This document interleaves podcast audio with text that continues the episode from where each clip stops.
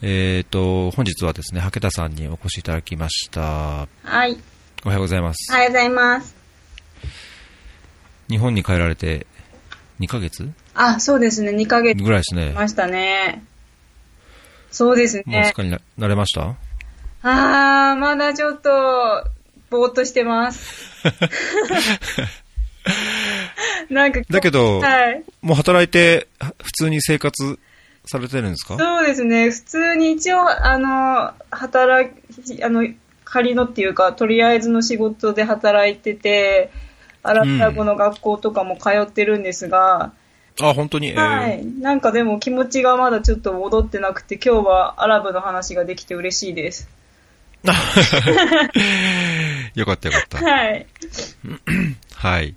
あのーあれですね、つい、えー2ヶ月前まで、結局2年、2年弱ほどいらっしゃったんでしたっけ、はい、2年弱ほどヨルダンにいました。うん。はい。はい。竹田さんです。すいません。今日は、あのー難民はい。っていうテーマを軸に、はいあのー日本とか、まあ、特にヨルダンでの経験はい。をお話しいただいて、まあ、すすごい、あのー僕もいろいろこう拝見して、はい。とってもなんか心温まるというか考えさせられる機会にもなった、いあのープロジェクトもはい。ご自身でやられてやられていたので、はいその話もいろいろとお話、はいあの伺えればと思ってます。はい。よろしくお願いします。はい、お願いします。たら自己紹介えー、からします。そうですね。はい。えっ、と、お願いします。はい、えっと、はけためぐみです。えっ、と、協力隊としてヨルダンに派遣されてました。でヨルダンでし、ヨルダンのしにあるシリア難民キャンプで子供たちへのアクティビティをしていました。で、そのヨルダンに行くきっかけになったのが少し東京でもあの難民支援をしていたので、ちょっと本当の現場を見てみたいなと思ってキャンプに、キャンプを志望し行け行きました。そうですね。シリア人との触れ合いはすごく楽しくて、とても充実した、はい、2年間を過ごすことができました。うーん。僕、まあちょっと、あの、こちらにいらっしゃる間にいろいろ、あの、聞いたものの、もう、あももっと、あの、深深掘りしてというか、伺いたいところがあるんですけど、はい。日本で、はい。えーっと、難民はい。支援はい。をされてたっていうのは、まあどのような形で、はい。どのような難民の方の支援を、どのようにされてたんですか、えっ、と、一つはサポート21さんという民間の社会福祉法、社会福祉法人の団体さんで、えーとうん難民の人に対する学習支援を仕事をしてました。なので、学習支援の中身は幅広く、日本語支援、日本語教育の支援もしてましたし、あと、日本に暮らす難民のお子さんですね、難民指定って言うんですけど、難民、はい。はい、2世3世ですね、わかりやすく言うと。2世3世のお子さんの学習支援、教科の支援、算数とか国語を見たりもしていました。うーん。もうそれはあれですか？難民認定された方の支援ってことですか？認定されてなくても難民登録というか、あー申請をしている方も含めてという。あ、そうです。形だったんですか？申請されされてる方も含めているんですけど、ただ基本的にはもうしばらくは日本にいるっていうことが前提の方を対象にしてました。うーん。それは関東、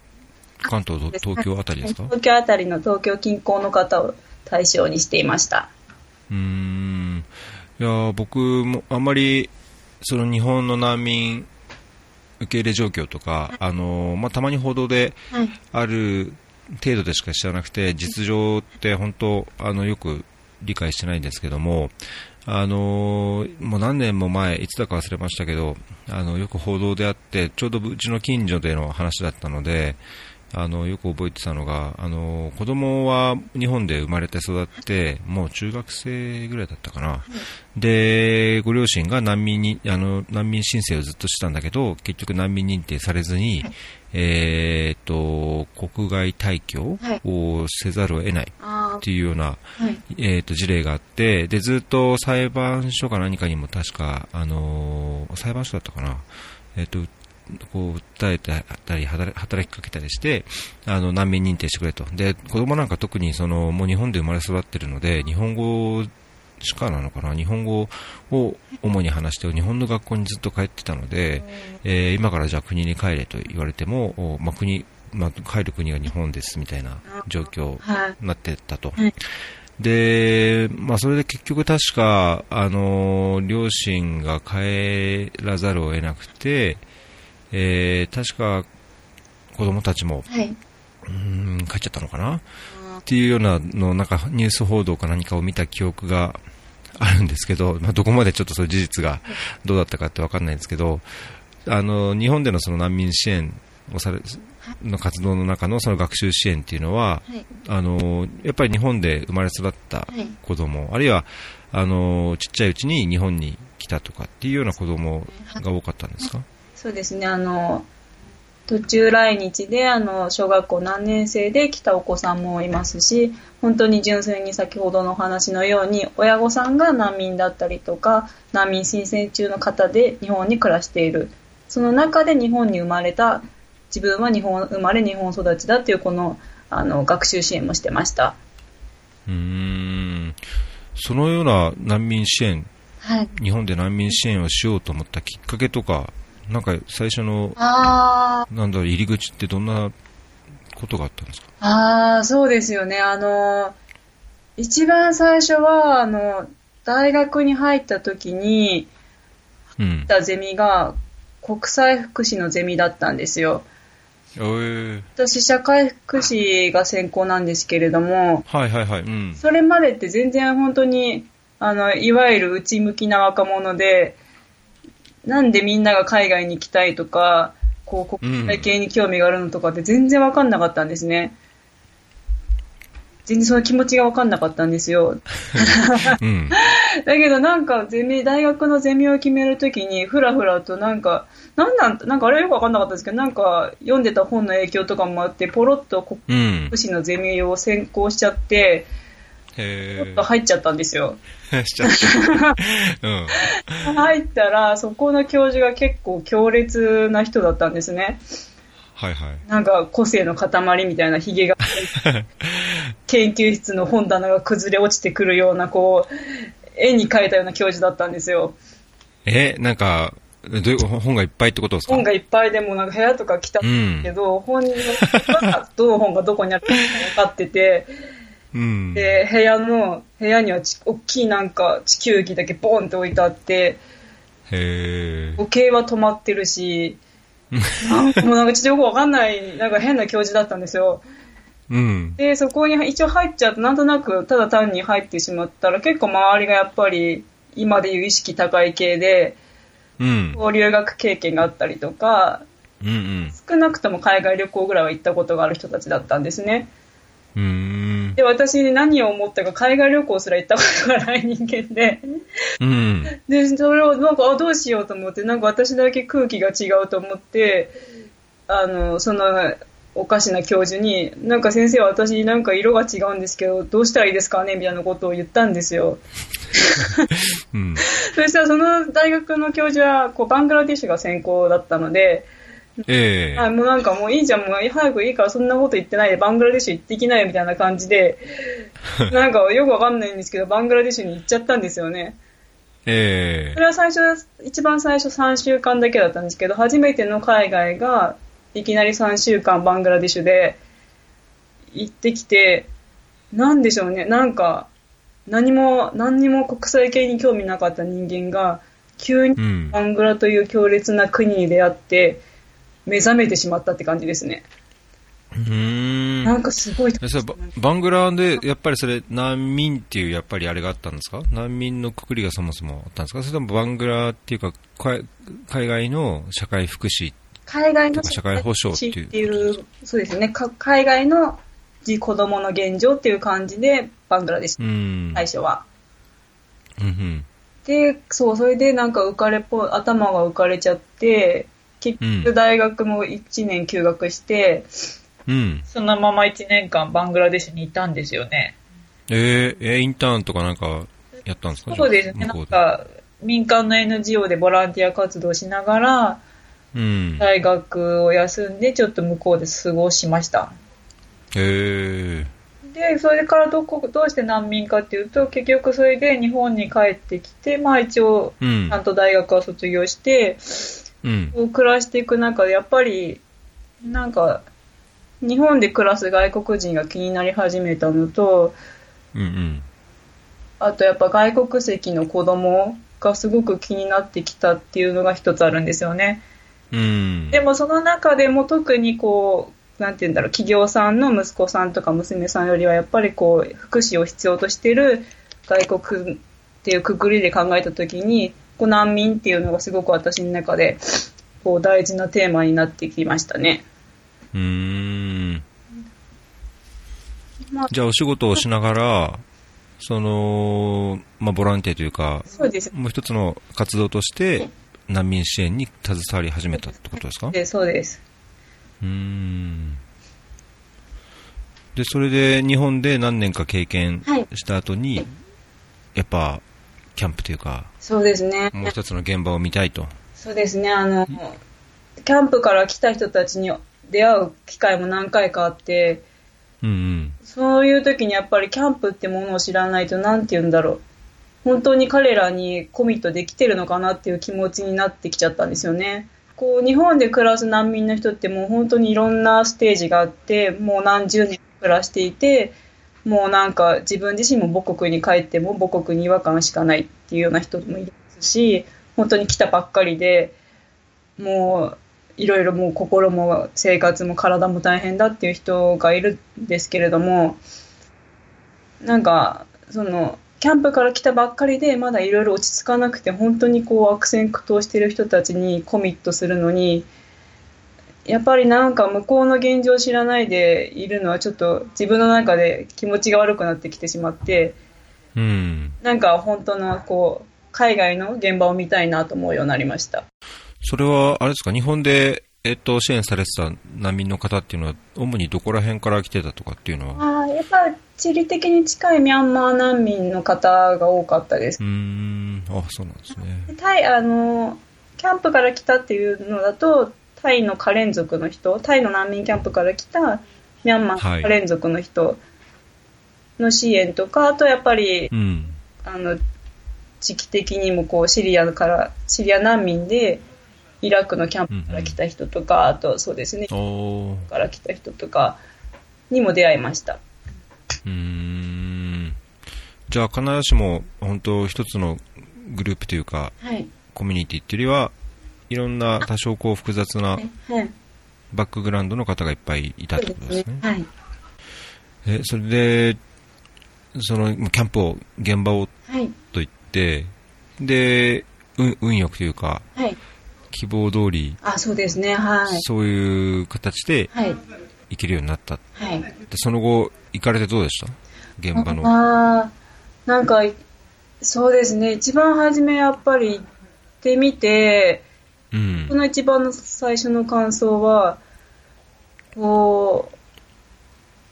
私はやっぱ日本でキャンプから来た人にも会っていたので、こう自分が日本で会ってた人たちはこんな風にこうキャンプでちょっと同じようなキャラバンだったりテントだりので暮らしプラスこう外にも出るにも許可証が必要な暮らし。で日本に来てたんだなそれを得て日本に来てたんだなって思った時にやっぱみんなもうすごく長い道のりで日本に来たんだなってうん思いま。した。簡単に、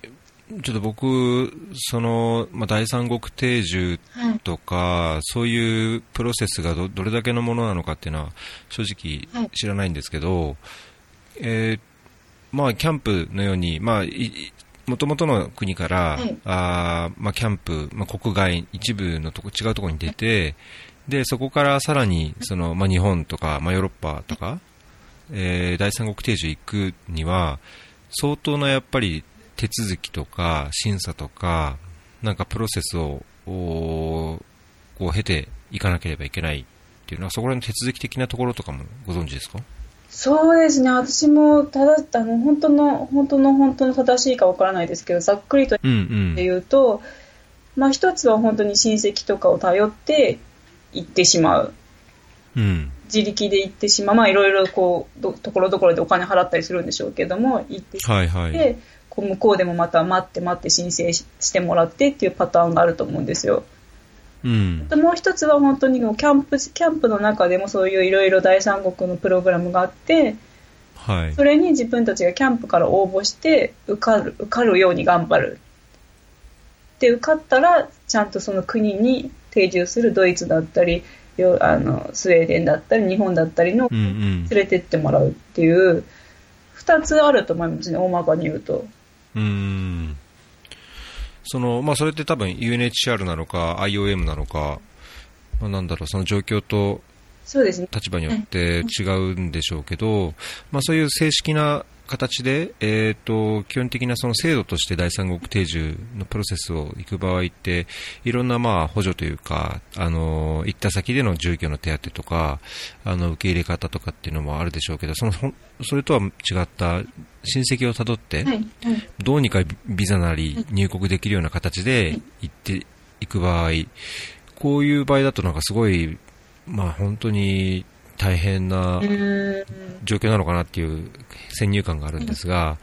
あの、日本にいらっしゃる時って、えーどちらの方が多かったとか、どういうような傾向があったとか、まあ、あの、もともと出発する元の国とか、あの、状況によって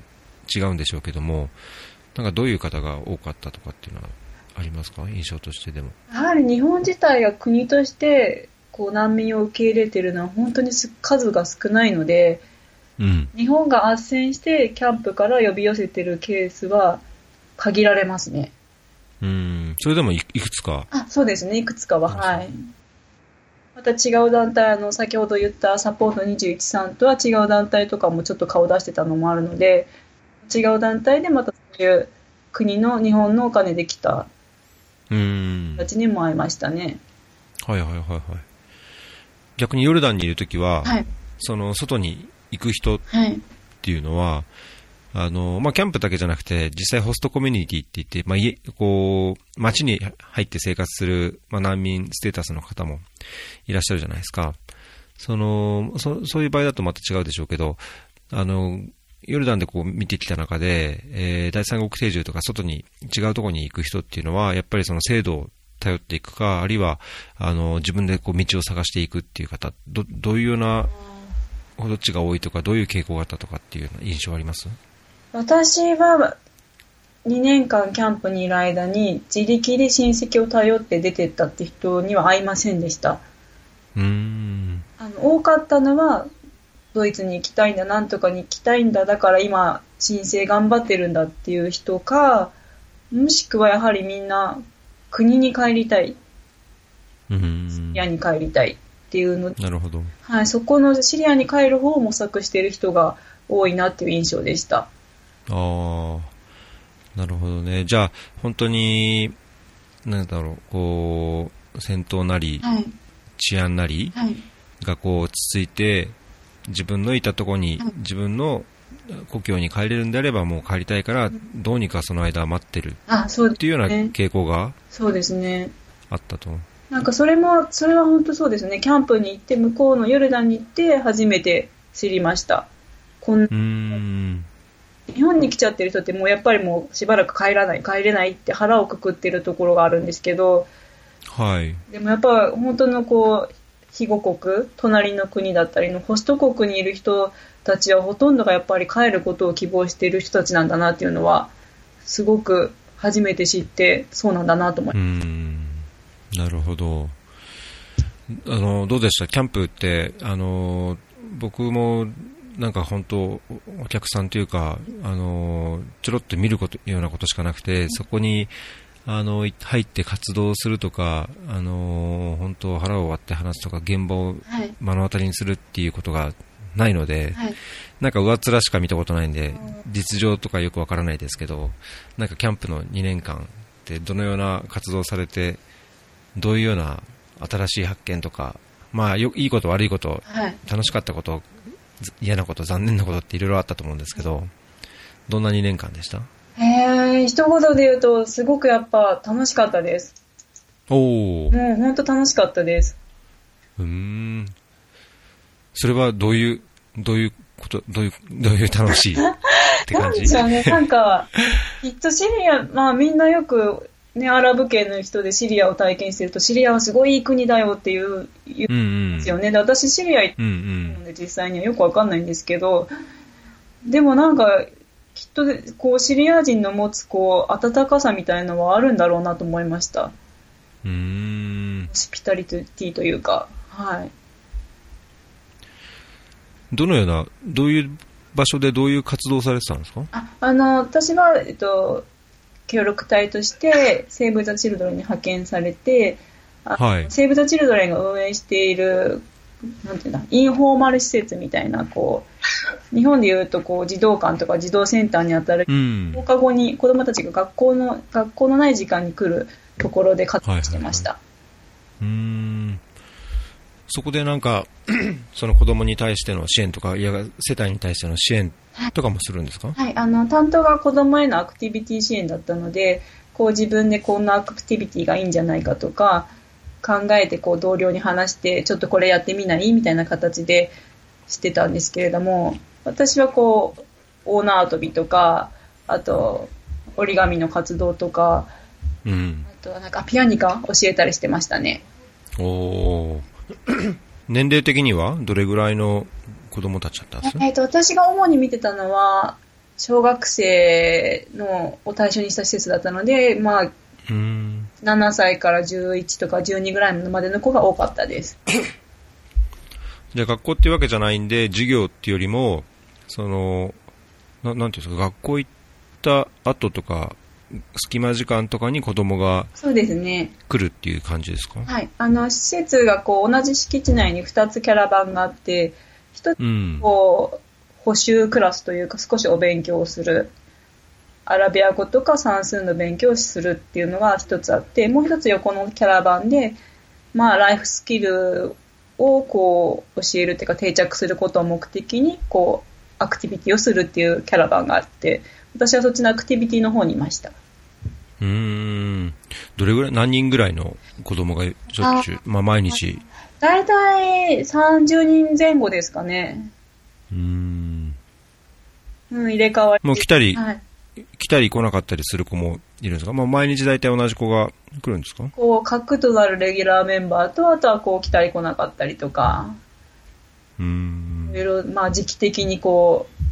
う、いきなり夏だったら来るけど、冬はあいつは来ないみたいなとか、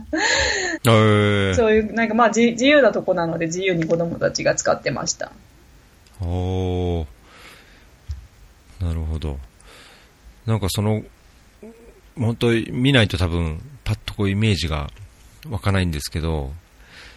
なんその空空気感というか雰囲気あは、どんな。バクとした質問ではい答えにくいかも。ね、キャンプ行く前ってキャンプどんなとこだろうってわかんないですもん。うん、うん。なんか一番初めは、こう、日本での研修とかでも、やっぱり戦争を体験してる子供だから、トラウマの問題とか、PTSD とかには気をつけて配慮してっていう話だったんですね。なので、ちょっとこう、緊張して少しこう、センシティブな子たちがいるのかなという思いでキャンプに入ったんですけど、はいはい。うんに入ってしまったら、まあ、家で引き引きこもっちゃってる子はいると思うんですけど、そういううん。こう居場所を提供しているセンターに遊びに来るような子たちはすごく元気で、うん。雰囲気としてはやっぱ明るいものでしたね。思った以上。じゃあ子供に限らず、キャンプ全体、必ずしもそんなに雰囲気が暗いというか、そうですね。なんかこう、抑圧されてるというようなわけではない。うーん、なんかやっぱキャンプで来た当初はこう、水がないとかいろいろ問題があって、ストライうん。デモとかいろいろあったらしいんですよ。でも私が入った頃はもう結構そういう衣食住は多分、まあ十分じゃないにせよ落ち着いていて、で、人の心もちょっと落ち着いて、決して、こう、なんだろう、本当の意味で、本当の笑顔だとか、明るい心でみんな過ごしてるわけじゃないと思うんですけれども、こう前、すごくドヨンとしちゃってるかっていうと、まあそこまでではないなっていう印象がありました。うーん。みんなキャキャンプの中での、あの、生活としては、はい。みんな、その、働、キャンプの中で働いたり、外で働いたり、あるいはその、補助を受けてはい。生活してるんですかどんなような感じでみんな日々収入を得て生活してるんでしょえっ、と、キャンプの中で、こう、商店とかを開いてしまって、働いてる人もいますし、あと、うん私が配属されていた NGO のがやってるようなセンターで、こう、一応、あの、立場としてはボランティアってつくんですけど、ボランティアスタッフとして、少しこう、お手当をもらいながら働いてる人もいます。で、うーん。うん、多分今はもうだいぶ認められてき、もう認められるようになったのかな。けど、あの、まだ認められてない時もちょっと違法にちょろっと抜け出しちゃって、外でアルバイトして帰ってくるなんて人もいましたね。なるほど。はいあの、出入りは許可を得ればできるんですか？それとも自由に？えっ、と、基本的には許可です。うーん。だけども広すぎるので、こはい。う、やっぱみんなのこう、ここからは出られるみたいな、なんか、あるんですよね、なんか。なるほど。はいはい。一応それは、あの、ぐるりと周りを、キャンプの周り警察が見張ってるので、警察の人もうんわ。かるんですけど、うんあ。そこはもうちょっとお互いの、こう、グレー黙認して。はい、黙認して、る感じですね。えー、キャンプっていうのはなんか囲われてるんですか？柵かなんかで。えーと、すあ、いや、出れますね。あの、すごく賭博地帯にバーンってあるので、うん人とかはもう本当に厳重なんですけれども、やっぱり大きすぎて、その全部うん。うん。周りをあの囲ってるわけではないので、ひょいと出れるうんあるんですよね。ああ、そうなんですね。はい。まあでも、結構入り口のあたりって、だけど、こう、ゲートがあってみたいなあ、そうですね、ちゃんと、感じですよね。はい、車もこう全部チェックして、こう、まあう、ん、う金ん。探知機とかで危ないもん積んでないかとかも全部チェックされます。うーん。すごい、えすごい面白いのが、なんか、ー、うん。私が自分のこう、JICA のルールとか、そのセーブ・ザ・ジルドレンのルールで、基本的には、金土か、日本でいう土日には行けないんですよ、キャンプに。はいはい。うん。シリア人はやっぱり金曜日とかに集まるのが好きなので、うんその時に私も呼んでくれて、ご飯食べにおいでよ、金曜日にって呼んでくれます。だけども行けないと。うん私はいけないんだって言うと、みんながもうそんな向こうの、向こうの警備がいない道から入ってきなよとか言われるんです。そんなこと多分できるけど、できるのかもしれないけど、いろいろなんかことが起きた時に大変なことになるからいけないですね。も うみんなそんな感じで、そっから入れるからとか言って言われて。もう、仲間っていうかあれですね。あの、一味の、一味の一人みたいな感じですね、もう。なんでそいいですね、なんか関係性としては。なんでそんなめんどくさいこと言ってんのみたいな感じで言われるんですけど。まあだけど、向こうにしてみれば、ね、うん向こうのみんなにしてみれば当たり前といううん、か。そうですねう。ん。うん。いや、だそれはなんかすごい距離感がいいようなうん。気がしますね。面白いですよね。なんか、それを言われて、うんなんかこう、ああ、そうだね、いけるね、みたいな感じになるんですけど。何よ、あそこ、みたいな。うん。だからなんかそこは本当、その活動とかを通じて、はいとてもいい関係が築けてたというか、信頼関係とか、うん。その仲間としてっていうか、ね、あちら側にもそういうふうに理解されてたっていう証じゃないかと思いますけど。結構みんな日本の人と活動するのは好きだなっていう印象がありました。うーん。まあ、全員じゃないんですけど、やっぱり、それでも、こう、ヨルダン、シリアの人がヨルダンに逃げてきて、うん。こうヨルダン人は言葉もわかるし、文化も近いから分かり合えるところあると思うんですよ。はい、はい。だけども、一方でこう、どうしても体制的にヨルダン人がシリア人を管理するっていう風にはなっちゃうわけですね。はい。で、変な話、うちのだ、うちの施設とかだと、こう、お休みをシリア人がヨルダン人にくださいって頭を下げたりとか、こううんうんヨルダン人がシリア人の働きを査定するみたいな感じになってるんですよ。なるほど。うんいう中でやっぱ私みたいに関係ない日本人がいると結構みんな言葉はわかんないけど、シリア人の中で気楽に接しられる外人なので、うん。可愛がってもらえたっていう印象はあります。なるほど。変な利害関係がないというか、関係がない関。係性がすごいフラットで、うん。あの、関係のない人間なので、なんか、うん、いろいろ愚痴も欲しかったなと思います。ああ、いいですね、それは。はい。なんか困ったこととか、本当もう嫌だみたいな経験とかなかったですか？あー、困ったことですか？そうですね。なんだろう。なんか本当にすごい今ちっちゃいことしか思い浮かばなかったんですけど、結構、結構彼らもイスラムと、イスラムなんですけど、それでも結構恋の話とか変な話、ちょっと、はいなんだろう、こう、大人のこう、ちょっとスケベな話とかも好きなんですよね。うん。ただ、でもどっかで境界線があって、ムスリムの。うん。これ以上は言ったらこう、いやらしいみたいなのがあるんですけど、そこがやっぱ外人だから分からなくて、うん。もうみんなが時々卑猥な話をしてる時に頑張って話していると、なんか、私が言い過ぎちゃって場が凍りつくみたいなのがあったりなんかもう全然わかんないみたいなのありましたね。誰が言っていいんだろうみたいな。なるほうん卑猥な話が難しかったです。ど。おーはいそれだけど、女性としか話せない。いや、男ていうあれですか好きなんですよね。男の人も？おじゃあ職場ではい。男の人も別にいて、はい。まあ向こうはその、同じな仲間というか、その、アラブのはいムスリムじゃないから、はい。逆にこう変に壁を作らずに、はい。ハケタさんにはこうはい話せるっそうです。ていうような環境だったってことでですか？話したからそういう時もあるし、たまにこうムスリムでもこう男女いる時でも結構こうギリギリギリの線で話すことがあるみたいああ、そうなんですか？ええで、うん。こう男女いる中でこうちょっと、まあそんな日本ほどじゃないですけど、ちょっと非うん話をしてる時に、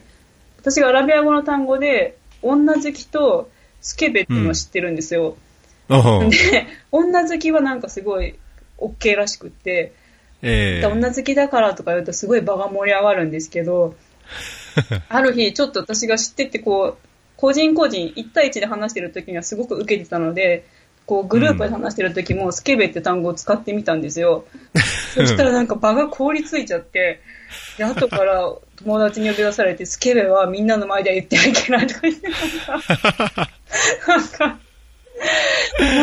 このあそ、あいつとあいつとだけだったらいいけども、あんな、あの、んまでは言ってはいけないみたいなのもちょっとよくわかんないみたいな。なるほど。それは、本当に経験してみないとわか、教えてもらわないとわかんないところですもんね。難しいです。うーん。いや、だけどなんかそういうね、本当に日常的なところで話はそういう風な形でできたっていうのは、はい。職場としてもとっても風通しが良さそうな。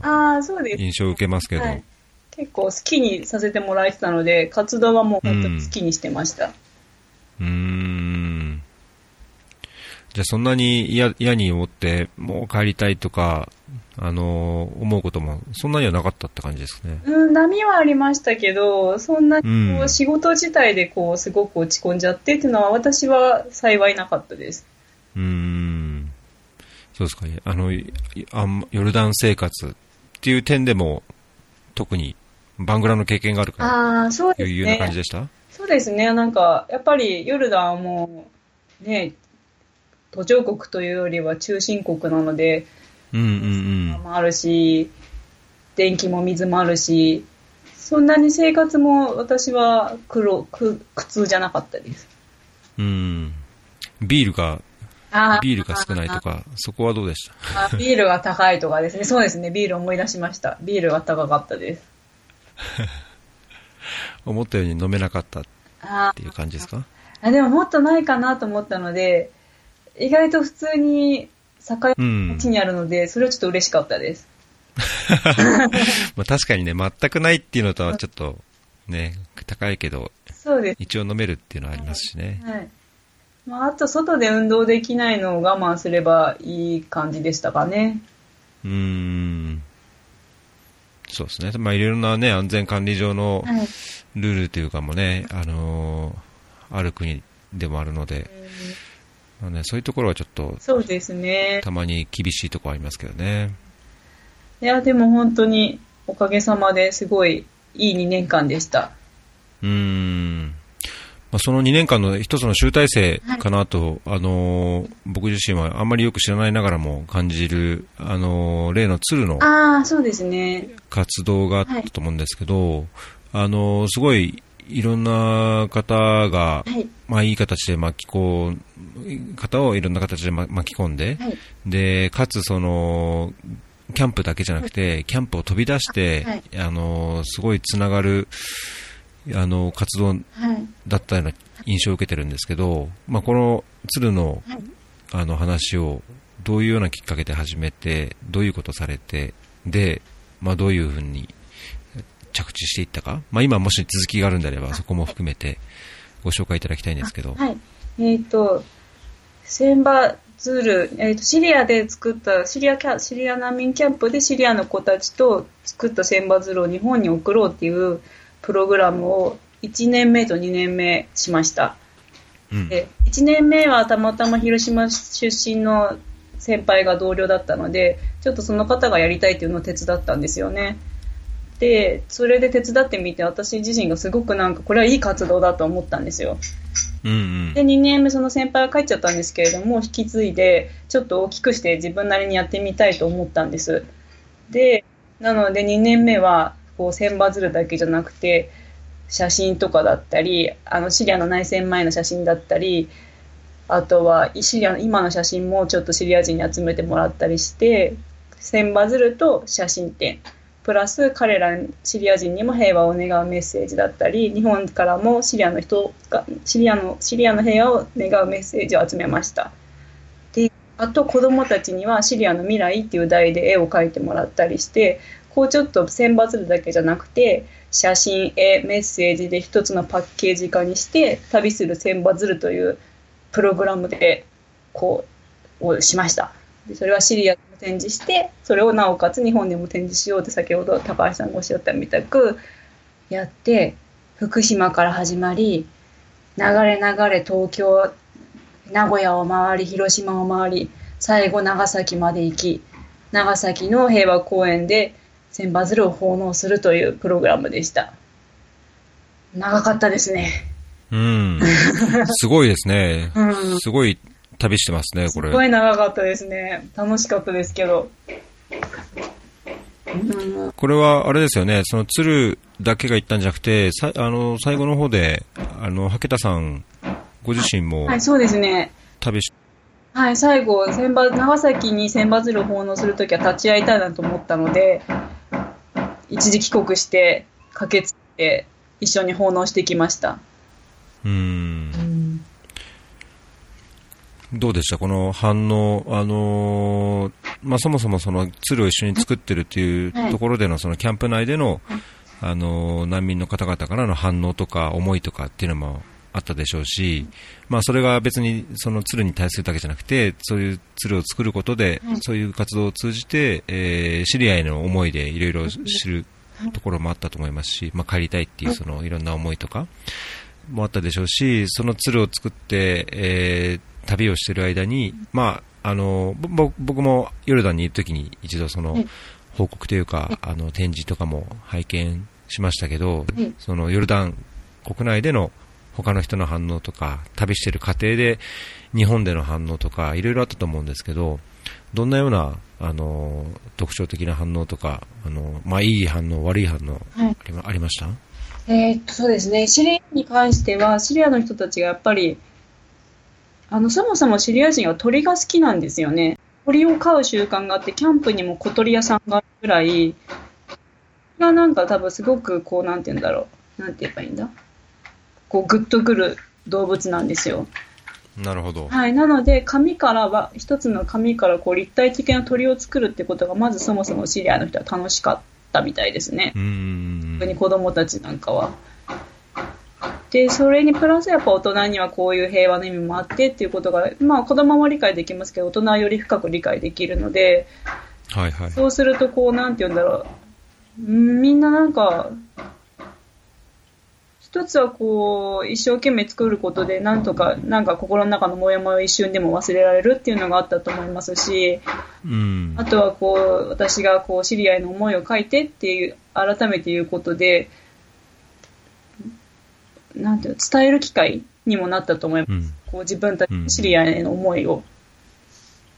で、私も普段本当にさっきも言ったみたく、すごく楽しい楽しい毎日を過ごす中でも、そういうふうにこう、故郷の写真とか、シリアの写真を彼らに見せて、こういう写、こんな綺麗なシリアだったよね。今、こうなっちゃってるけど、こう、ちょっと悪いけど、シリアの平和について、あなたの思うことを書いてって言うと、みんな結構泣いたりして、うん。溢れてくる思いを聞くと、やっぱこの人たちの抱えてるものはいろいろなんだなと思って、うん。なんか改めてみんな、その時に言われたんですけど、普段自分たちは笑ってるし、冗談も言うし、楽しそうに暮らしてるけど、本当はすごく100%楽しいわけじゃないんだよって言われたんですよね。うん。だからきっとみんなが心の中でこうなんとなくしまって、もやもやして、でもやっぱり毎日は続くからっていう楽しそうに笑ってる時に、こう、改めてこう涙を流したり、改めて国について話していい場所をスタッフに作ることができたのは良かったかなと思いました。うん。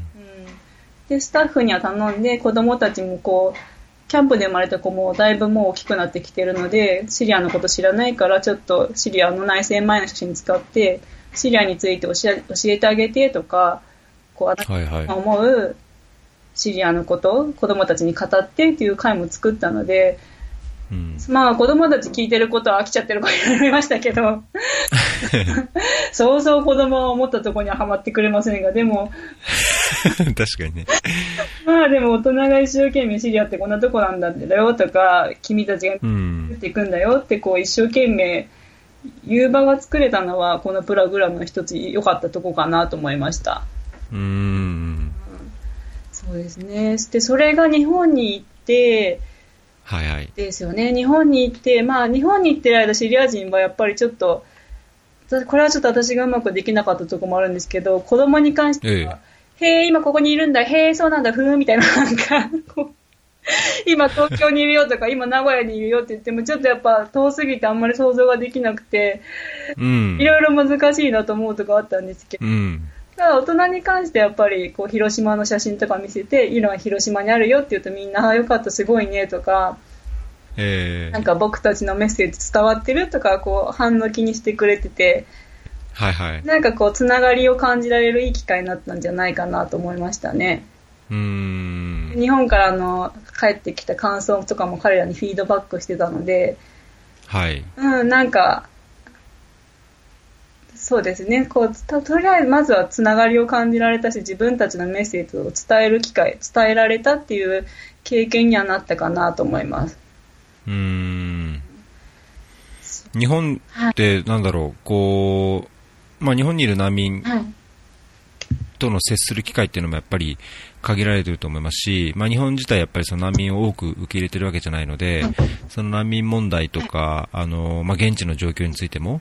なかなかこう、なんだろう、まあ壁というのか、あの、まあ理解するこう気持ちも含めてなのか、あんまりこう、やっぱり現場を本当見てきた、はい、竹田さんとしても、こうギャップが何らかの形あると思うんですけど、この、まあ、鶴を,、を通じて、あるいはそのメッセージや写真を通じて、何かなんかそのシリア難民とかシリア危機とか、そこと日本とのこう架け橋になったとか、ギャップをこう少し解消できたみたいな、なんかそういう実感ってありますか？なんか私はそもそもこれをちょっとただ千羽鶴を送るだけじゃなくてもっとシリアのことを全体的に分かるような展示にしたいきっかけに、うんうん、あのネットのコメントがあるんですよ。っていうのは、はいはい、こうやっぱヨルダンってすごくネット環境いいじゃないですか。うん、なのでシリア関係のニュースとかちゃんとネットで見てたんですけどそういう時に日本のこうネットのヤフーコメントとか見ると、うん、テロがありました、こんな何人死亡しました、それで日本の人のコメント、もうダメだ、日本シリ日本はシリアになんて関わるなとか、うん、願いだからもう日本に被害を及ばさないでねみたいな、まあわかるんですけど、こうやっぱアラブがシリアに対する、うん、ちょっと私から見ると悲しくなっちゃうようなコメントがいっぱいあったんですよね。うんうん、で、それを見て、なんかもうちょっとなんか、なんかもうちょっと違うこと、アラブの人も一生懸命生きてることを知ってほしいなと思ったのが、このきっかけを、この展示を始めたきっかけでした。うん。で、実際やってみて、だからすごく本当は心配してたんですよ。なんか、こんな展示やるなとか、はい。なんか難民なんか受け入れるなみたいな、なんか、うん。うそん反応ばっか来ちゃうかなと思ったんですけど、結構やっぱり、そういう会場に多分足を運んでくださる人は、ちゃんと心がある人たちで、うん。なんかみんな温かい、例えば、こんな風にシリアの人たちも笑うってことを知りましたとか、すごく怒ってますとか、なんだろう、シリアの強さ、シリアの人の強さに感動しましたとか、結構そういう温かいメッセージもらうことが多かったですね。うん。うーんで、その中でただ唯一こう、あ唯一じゃないか、その中でも反対意見っていうか、ちょっとネガティブな意見だと、やっぱりこう、そういうふうに、こうシリアの子供たちがおった千羽鶴とか、そういうの、展示のコンセプトはわかるけど、でも、誰ももう元のシリアには戻せないよねとか、誰がシうリアん。うんで。きるんですかっていう投げかけですよね。うんと。いうのがある、あったのと、私、その、もう一つ展示会場先で皆さんに夢を描いてもらってたんですよ。はいはい。千羽鶴に子供たち、しあの、キャンプの方で千羽鶴の羽に子供たちに夢描いてもらってたので、それと合わせて日本の人にも、ちょっと自分の夢は何ですかっていうところで、アンケート用紙に書いてもらってたんですね。はい。で、それに対するコメントで、なんか、シリアの人たちとかがく苦しんでるのに、この日本で暮らす自分たちが、のうのうと夢をかける気持ちにならないみたいなうんコ。メントとかいただいて、その、でも、なんか、うん、それは、それ、ネガティブなのはそれでしたね。その二つでしたう。ん。うん。うん。おおむねだけど、あれですか？なんかこう、良かったっていうようなそうですね。反応があったってことですか？なんかちゃんシリア、うん、こんな風に、やっぱ一番多かったのはシリアのことがよく知れたっていうか、戦争内とか紛争のイメージ以外のシリアを初めて知りましたっていうのが多かったですね。うん、あとは子供たちにちゃんと成長してほしいなと思うとか、本当、おおむね温かいメッセージでした。うん。そうするとやっぱりなんかこう、距離が縮まったというか理解が深まったっうん、ていうような効果があったんですかね。うん、ね、あった、あったといいなと思ってます、見てくれた人のう。ん。ですごいそのさっき今2つネガティブな意見があったっていう話をしたんですけどその1つ目のこうそう分かるけど誰が平和なシリアに戻せるのかっていうのはちょっと私も何とも言えないんですけどうん。なんかまあそれはちょっと分かんないなと思っちゃうんですが2つ目のあの苦しい人がいるのに自分たちが夢を描いていいのかどうかっていうこう葛藤してるような意見うんと。しては、ちょっとシリアの人にも意見聞いてみたんですよ。はいはい日。本の人がこういうふうに言ってるけどどう思う？って言ったら、みんなが、え、なんで？って感じでシリアの人。なんか、こう日本人のわびさびの心がなんかまるで通じないかのような、なんか、なんでなんで見てよ、夢ぐらい見てよみたいな感じの。なんか、あ、あわかりますよね、アラブの雰囲気。なんか、うん、うん。なんか、えー、みたいな感じでで、なんでって言われるか私も説明して、みんなが大変だし、やっぱみんなが国を離れてる大変な中で、彼日本たちは別にそういう、本当の意味、そういう国を追われるって経験をしてないと。なんかその差があるのに、勝手に夢を語れないって、この人、こういう意見があるんだよって言ったら、説明してもなんか、はぁ、みたいな感じで。なんか、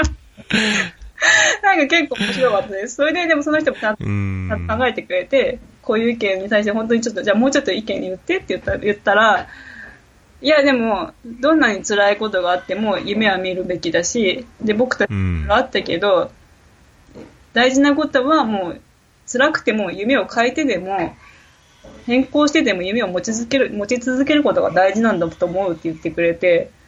うん僕たちも今のシリアにいた時の夢はもう持てないかもしれないけれども、今キャンプにいる状態で次の夢を探すし、その、それは持たなきゃいけないって言ってくれましたね。うん。なんかそれは自分の中で、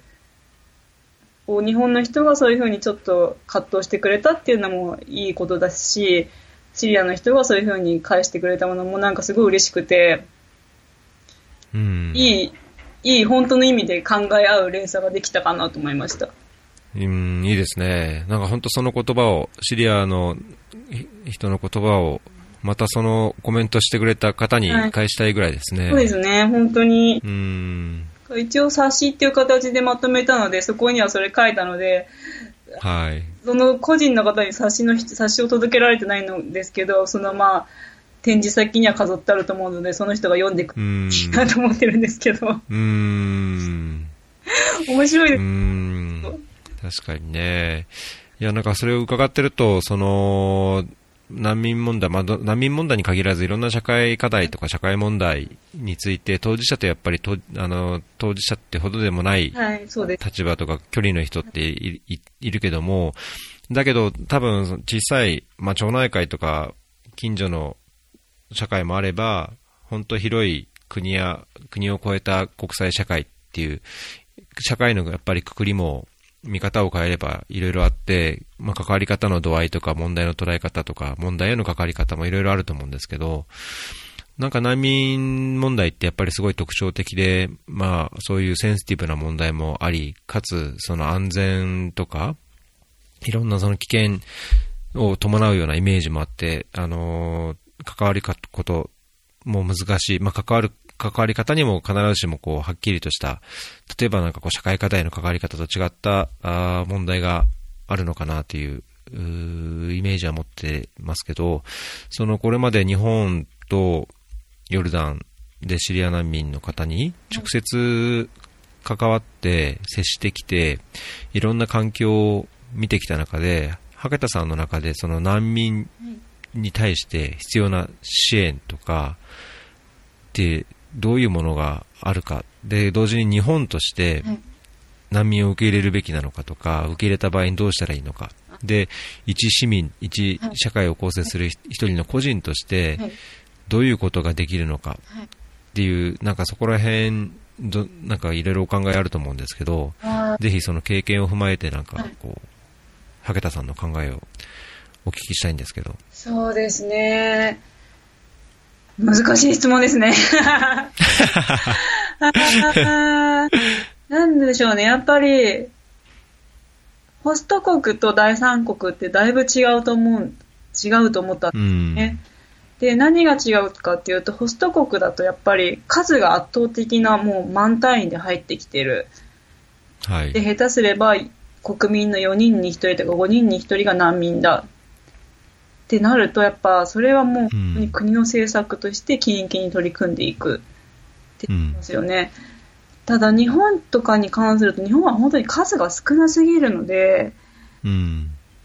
なんだろう、普通に歩いてて合わないじゃないですか。うんうん。こう、意識しないと会えない存在、はい。か隠されている存在ってなると、うん。なんでしょうね、何から、まあ、まあ、必要な支援なんですか？って言われたらもちろん衣食住ですし、その先にあるのはやっぱりやりがいとか、こう人としての尊厳を守れるような暮らしっていう順番にはなっていくと思うんですけれども、うん。うーん、あー難しい。なんかちょっと固まってきましたね。本当ですか？いや、例えばその難民って、まあ難民ってはい聞いたときに、はいそのイメージする人とか、あのーなんだろう、状況とかっていうのも多分人によって違うと思うんですね。なんかこう見た人に、見た人によっては、その、いや、難民って言っても普通の生活はい。してるんだよっていう言い方もすることもあれば、やっぱりその国を追われて、すべて財産も何もない中で逃げてきて、あのー本当日々の生活でストレスがあるとか、先が見えない。まあ、その中でどうにかその夢というか希望を持たず、持っていこうっていうような、本当の、こう、なんだろうな、生活、一一生活者としての、こう、現実みたいなのもあるでしょうし、難民ってこう、本当バラバラだと思うんですね。で、例えば日本で、あの、ちょっと話ずれちゃうかもしれないけど、日本でその難民審査をお受ける、その難民審査参参与員っていう、あの人が、あなたの、そのあなたの難民でどうしてきたのかとか、難民として認定するかみたいな、あの、審査の時に、あの、どまあ、ひどいいろんな質問がされてますっていうのを、あの、これ難民協会だったかな。どっかが事例として、えー去年確か公表してて、その中では、あの、いや、それだったら難民と言えないでしょうとか、難民なのに飛行機で来たのとか、難民としては元気すぎますから、難民として認定できないみたいな、なんかすごいやっぱり偏見と、なんかこう、偏った見方があると思うんですね。で、一括りに難民って言っても、その環境も違うし、家族の状況も違うでしょうし、だけどやっぱり何らかの支援が必要だと、まあ、それはあのおっしゃったように、ホスト国であれば、その本当、政策として考えるべきところとだと思うんですけど、まあ、ホスト国の話はこうホスト国で最悪したとして、その日本人としてあのどういうような少なくとも理解とか知識を持つべきなのか、あのまあ、昨日北朝鮮と韓国ですごい歴史的な、あの会談があって、あのだいぶ、まあ、悲観的なコメントもありますけども、まあ、僕としてはすごい南北朝鮮がなんかこうより平和になっていって、環境が変わることはいいかいいかなと思う反面、一時期ミサイルとかいや戦争がみたいな気配があった時は、い。や、北朝鮮難民が来たらどうするんだとか。で、一部政治家も、いや、もう、テロ、テロ難民でしたっけ？なんか武装難民とかなんか、なんか、あの、聞いたこともないような言葉が出てたぐらいで、やっぱ難民に対する、そういう偏見とか、あの、先入観とか、あると思うんですね。なので、あの、まあ、日本でも海外でもその難民支援っていう現場を見た中で、難民っていうものに対して、まあ、我々はどういうような接し方をするとか、少なくともどういうようなことを理解して知らなきゃいけないのか、でもしできるんであればどういう助けができるのか、まあ、それ例えば募金だけとかお金を出すだけでもできるでしょうし、あの実際そういうそんな偏見っていうのは、まあ、本当人権問題なんだっていうことを伝えることでも大きな違いだと僕自身は思ってるんですけど。どうですかね。なんだろう。なんか、難民っていう、あの、よくこう、難民と呼ばないでとか、いろいろあるじゃないですか、そういう言葉、うん、当事者の人からも。うん、その辺で私すごい難しいなと思ってて、うん、うまく言えないんですけど、その難民、でも難民として認定されてるから降りてくる、こう、支援費とかも絶対あるんですよね、特に。はいはい。うんまあ、あと日本だと住む権利が与えられるとかもあるので、難民っていう、難民になりたい人もいる。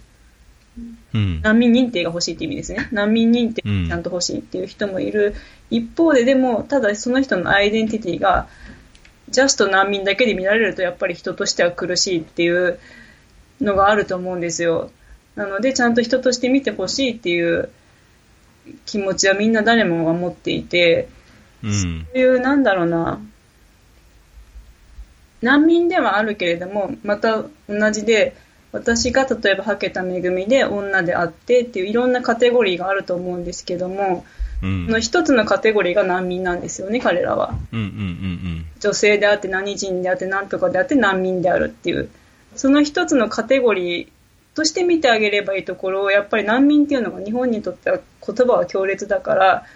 人格そのものになっちゃう。ようなところがすごくきっと彼らにとっては辛いんじゃないかなって私は思いますね。うん。だから、ね、なんかその辺をやっぱり日本で暮らす人も、うん、まあでもか触れ、触れればね、やっぱもっと触れ合う機会があるといいですよね、難民の人と。うん。やっぱ触れ合う機会だからどうしても難民と言われると、その人の人格全部になっちゃうので、うん。たまたまやっぱり自分とは違う、日本人とは違う環境で生まれて、例えば戦争があったり、こう紛乱があったりして逃げてこられざるを得なかった。で、頑張ってやっぱり暮らさなきゃいけないから難民として認められている、暮らしている。けれども、もともとはすごく裕福で、ちゃんと裕福とか教養があって、素晴らしいだったりするわけだけども、そこが急に難民として認められちゃうと、なんていうんですか、なんか、ねなんか、ノーノーと暮らしてるみたいなことがバッシングされるたりとか、うん。なんかそういうなる確かにね。うん。なんか、あの、聞いてて、その、まあ、これ、必ずしも違うし、語弊があるかもしれないですけど、例えばなんか生活保護、日本で生活保護を受けてるみたいのと、まあ、それだけですごい変なレーベルになっちゃって、もう、なんだろう、生活保護やけしからんっていうか、働きもせずに金もらってっじゃないけど、なんかそういうレーベルとして 難民っていうのが変な、うん、レッテルになってしまうと、やっぱりこう、理解も進まないというか、現実をこう、こう、違った形で見てしまうっていうのもあるんですかね。それと、また一方で、今度は逆に難民、その、まあ、それが、難民っていうカテゴリーが全部その人になっちゃうっていう点では一緒ですけど、叩かれるか、もしくは難民かわいそうだから助けなきゃいけないっていう、うん。表は、表か裏どっちが表かわかんないけど、その反対の方うんうん。助けなきゃいけないか、もしくはけしからんか、そっちのなんか二つで動いてる感じがしていて、なるほどね。うんなん。か私としては助けなきゃ、助けなければならぬでも違う気がしますし、うんうんも違う気がしますし、それはきっとどっちも難民としてしか彼らを見てないから、うん。なるほどそう。いうことが起きるんだろうなと思います。うん。そういう意味じゃやっぱり接する機会があって、うんより深く理解、まあ、一個人としてっていう理解をもっと深める努力が必要。そうですね。ね。そのためにはもう少し数が欲しいなとは思うんですけど。うん。いやーなんかもうそういう理解がね、深まって、うん、まあ、接しないとダメなのか、まあ、接してないから分かりませんっていうことはないと僕は思うんですけど、接しなくてもそういうなんとなくの理解っうん。ていうかね、うん、そこら辺はできるんじゃないかとは思うんですけどね。なんか、そうですね。まあでもそうですね。接し、接しなかったらわからないっていうのはちょっとあれですもんね。うん、なんかでもこの、どうしても助けなきゃいけないのも嫌だし、けしからんうん違うなっていうのはなんかずっと思ってます。うんうんうんうんそこのなんか、バランスじゃなくてなん、ななんですかね。やっぱり、うん。いや、僕も、それ難民でなくても、例えば、その、途上国って言われるような、その貧困国で、ある特定課題において支援するときに、うーん、やっぱりその、どちら側の支援する側にしても支援される側にしてもメンタリティがやっぱり助けてあげてる、助けてもらってるだと、やっぱりなんかこう、健全じゃないうん。空気感ってやっぱりあると思うんですよね。あのー別に助けてもらってたって、その人にはちゃんと、なんだろう、こう、自分の考えとか、あのーまあなんだ権利っていう言い方するとあれですけど、権利のようにやっぱり自分の持ってるものがあるわけで、で、助けてるから偉いわけでもないし、できるわけでもないし、なんかその、現状をどうにか改善していこうとか、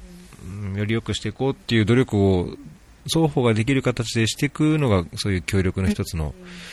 あり方であるならばなんかそういう難民に対してもなんかしなきゃっていうのはちょっとやっぱり、うん、違和感を感じますし、まあ、もちろんそれをけしからんっていうのはもっともっと違和感を感じますけど なんかそこら辺の中間的なそうですね。自然な関係性みたいのうはん。あってしかるべきなんです、か第ね。に質問なんですけど、私も自え然なか、自然な関係性がやっぱりいいなと思うんですけど、ーうん。もう、私も答えがないから聞くんですが、合わなければ無理、無理だっていうのはやっぱ確かにちょっと違うなっていう中で、どうしていけばいいですかね、なんか。それは難民支援に対してでもあのーもう少し今おっしゃったような途上国の社会的課題に対しても、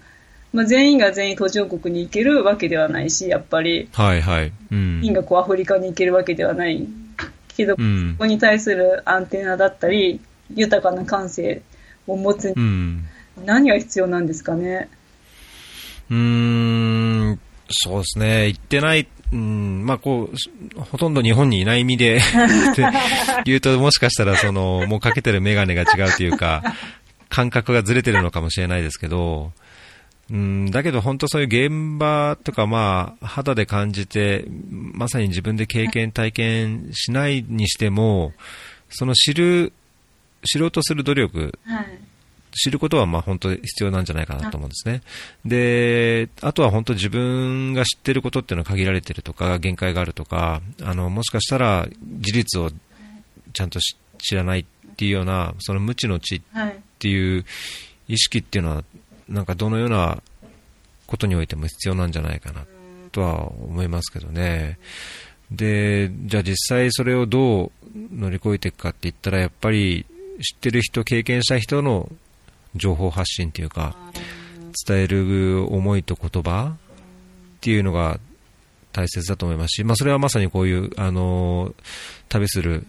千羽鶴みたいに何かをきっかけにっていうのはいろいろあると思うんですよね。講演会であったり、報告会であったり、あるいはその友達がそうしたからっていうこともあるでしょうし、だから知ってる人、経験した人はやっぱそれを伝えなければいけないし、その伝える過程で知らない人、経験してない人とのこう対話とか、やっぱり、なんですかね、こう思いをぶつけ合うっていうことが、何かしらその化学変化というか、うん、作用を起こすんじゃないかなと思いますけど。ね、いや、そうです。なんか今、つい質問してしまったのは、私も帰ってきたばっかりで、この経験をどうしたらいいもんかって悩んでるのでうん。で、なんかもう同じ話になっちゃいますけど、みんながこうね、みんながみんな難民に興味があったりとか、社会問題に興味があったりとかしするわけではなくて、やっぱりみんな日々生活で忙しいっていう中で、どうやってこう、まあ、平たく言えば仲間を増やすのかっていうのは、どうすればいいんだろうって私が思ってたので。うん。うん、まあ、そうですね。僕も確かにそこは、うん、なんか、ライフワークとして、はい、あのすごい、まあ、ライフワークのようなもんなんじゃないかなと思うんですけど、まあ、仕事とは違って、やっぱりその、自分が持つそういう社会問題とか、はい、まあ、社会課題、はい、まあ、それは難民に限らず環境であったり、教育だったり、あの、エネルギーだったり、いろんなものが、やっぱりある中で、それをどう共有して、じゃあそれをどうより良い社会づくりのために生かしていくか、まあ、仲間づくりというか、環境づくりもするかっていうのを、僕自身もやっぱり、こう、模索しているところで、まあ、そういうのもあって、このポッドキャストを始めてみたんですけど、だけどなんかこう、アクションを取ってみると、まあ、それ、こういうポッドキャストの配信だけじゃなくて、例えばそういう問題意識についてツイッターでつぶやいてみたりとか、Facebook はあんまりいまいちですけど、何か発信すると、どっかで響くところがあって、同じようなやっぱり意識を持ってる人がいたりとか、そういう考えじゃなかったけども、そういうのをちょっと、へえっと思ったみたいな反応に触れることができたりとか、まあ、自分が考えてなかったような本当、もっと先行った活動とか経験をしている人に出会ったりとか、うん、いろいろこう、やっぱり新しい出会い、自分自身もこ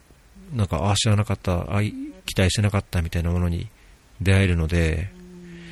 うん、だから、僕はそのアクションを取る、まあ発言をする、行動を取る、うん、っていうのがすごい大切じゃないな、じゃないかなと思いますけど。なんか旅、バズルやった時に先ほど言ったみたく、やる前はこう、みんなにけしからんって言われるんじゃないか。うんうん、でもやってみたら本当にみんな温かくて応援してくれて、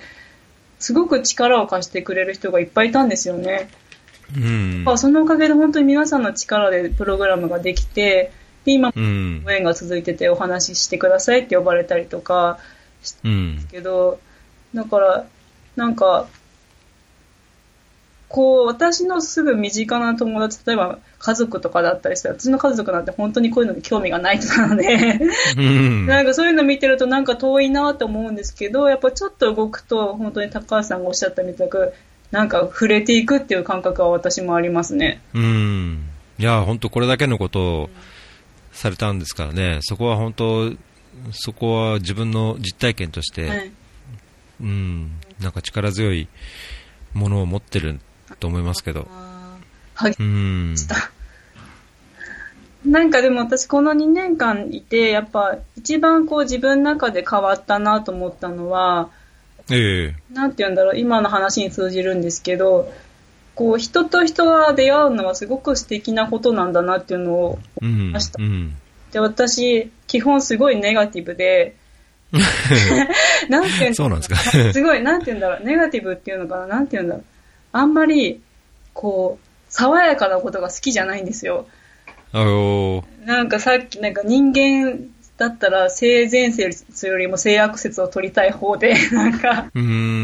なんかこうシニカルなところがあるんですけど、なるほど。うん。はい。でもこう、シリアの人たちと2年間触れて、こういろんなもういろいろ辛い思い、ちょっと話せばみんなすぐ泣いちゃったりするけども、でも雰囲気としては毎日明るく迎えてくれるっていうう。ん。出会ってこう、なんて言うんだろう。私も彼らからすごく力をもらった。うん彼らも私に会えてよかったって言ってくれる。なんか、こう、うまく言えないんですけど、ちょっとこの、私が今までだったら言うことがなかったような、人と人が出会うのは素晴らしいんだなっていうのを、うん。すごく素直に思えるようになりましたね。ええそれは千羽鶴もそうですし、千羽鶴で通って、千羽鶴と人が出会って、なんか感じてくれて、コメントをくれて、うん、なんかお互いがこうちょっと、ちょっとずつ変わっていく。そういうのがすごく面白いし素敵なんだなと思いました。うん。なんか、出会いによって、こう、例えば私の何が、なんかごちゃごちゃしてますね。なんか、なんか、なんかいやいやいやとこう、私とシリアの人って本当は出会うべきじゃなかったと思うんですよ。なぜならば、うん戦争があったから出会ってしまったっていう。ああ、なるほど、そういうこと。うん。はいなんか確かにね。戦争があって逃げてきてるから出会うことができたって変ですけど、うんうん。私が、もうそもそも私が多分難民とかを死亡してる時点で、こう、なんかある種の不公正を持った人たちに出会うわけじゃないですか。うんうんうん。そうですね。うん。難民支援者と出会わずに生きてる方が一番いいじゃないですか。うん。それは私が多分ずっと福祉の仕事をしてるからそう思うんですけど、本当はなくてもいい仕事、人の不幸でご飯を食べてるようなところがあるから、うん。なんかそんな本当は出会わない方が良かったのかもしれないけども、不幸にことがあって、悲しいことがあって逃げてきて、で、私も私と出会うとか、例えば支援者もそうですし、ホスト国の人と出会うとか、何でもそうなんですうん。いろんな不幸があったけども、その不幸の中で出会っ人と人が出会って、こう、新しい自分になったりとか、新しい夢を描くようになったりとか、そういうのって、たとえ不幸でも人と人が出会うのは素敵なことだなと思うようになりました。うんう。ん。いや、うん、僕もそう思います。僕がそういう経験してるわけじゃないけど、うん。そこは、すごく共感しますね。なんか、人と人が出会うから化学変化があって、うん。いろんな不幸があったけども、一緒にこう、本当に助けてあげなきゃいけないとか、けしからんじゃなくて、一緒に人生だったり、未来だったり、社会を作っていくっていうスタンスなんだな、ということをシリアの人から学びました。うんう。ん。いやー僕今日なんか学んでますね。なんか、なんかす、素直に、あの、シニカルな人間なりにこう、彼らの温かい愛情でちょっと成長しました。うん。だいぶ、その、シニカルじゃなくなったんじゃないですか？じゃあ前向きにっていうか。ね、そうかもしれない。うん。なね、なん。か、本当はね、彼らも普通にそのままシリアで暮らしてるのが一番絶対、ね、うん。だ。ったと思うん。ですけども、まあね、そうでしょうけどね。うん。でもまあいろいろあったけど、やっぱそういう風に逃げてこられずなって、まあそれは人もそうだし、あと価値観もそうだと思うんですよね。うん。だから出てきて、今まで触れることのない、例えば、西欧、うんうんうん NGO とかもキうんャンプ入るんで、はいはいはい。今まで知ることのなかったジェンダーっていう概念だったりとか、児童労働反対とか、うん。彼らからしたらびっくりなんですよ。うんうん。今まで触れることのなかった価値観に出会ったりとか、急に日本人がやってきて友達になろうって言ったりとか、う。うんん、なんか、そういう、いろんな嫌なことあったけど、そういう出会いを彼ら自身が大切にして力になるといいなと思いますね。う。うんん。うん。そうするとやっぱ難民、難民だけの支援に限らず、やっぱそういう支援を通じての出会いが一番の支えというか、あまあ、変わっていくきっかけとか力にもなるんですかね。まあ、その、本当、ねまあ、貞川がややってることとかでもそうですけど、ね、会って話を聞くとかまあ、そういうことであっても、大きな力になり、支えになり、うん。まあ、何かやっていくためのこうきっかけにも、うん。まあ、双方にとって、そうですね。うん、まあ、そういう関係性は、なんかい、やっぱいいですし、そうありたいですね。何するにしても。なんか楽しく、楽しくなるといいなと思いました。こうんう、。助けてあげないだ、助けてあげなきゃいけないと私も疲れちゃったりしますしう、ん、うん。あの、やっぱりそこは、あの、当事者の人と支援者っていう立場で入るんだったら、やっぱある程度助けるとか、こっちの方が知識あったりとか、うん。こうこっちがリードするのは当たり前なんですけど、それとは別に、そうですね。うん。助けてあげなきゃいけないになっちゃうと、なんか、ね、援助疲れみたいなのも多分出てきちゃうんで、やっぱりうん。彼らと一緒に楽しくっていう、で彼らが楽しそうにしてるところがまた楽しいみたいな、うん。そういう、ね、プラスの循環でいかないと、こういうことは続かないかなっていう気もしますしね。うんうんうん。そうですね。うん。はい。はい。えっ、と、だいぶもう、おいい時間になったので、はい。えっ、と、大体、あれですね、今日おお伺いしたいことと、まあもちろんそれ以上のことも聞けたんですけども、また、あのー今後のはい。いろんな仕事とか活動で、いい経験があれば、ぜひこちらでもあ、共有して、まあ悩悩みも含めてはい、もやもやなんでこんな悩んでますっていうのも何かあれば、普通に、発散してください。ここで相談をしてしまいました。